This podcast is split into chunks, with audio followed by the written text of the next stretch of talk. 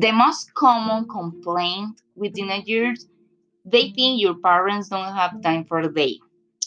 And it's for that they decide to spend time with friends, play video games, and others not good decisions. For example, spend many time with their cell phone and some page or, or maybe speak with person that they don't meet and this is dangerous or they can meet person that maybe use drugs and can take bad decisions. Only for your parents don't have enough time. The adults think the teenagers waste their life never listen to their and some teenagers don't help around the house. For example don't clean the house up hang your clothing up pick up your bedroom and i think it's for that the adult discuss with teenagers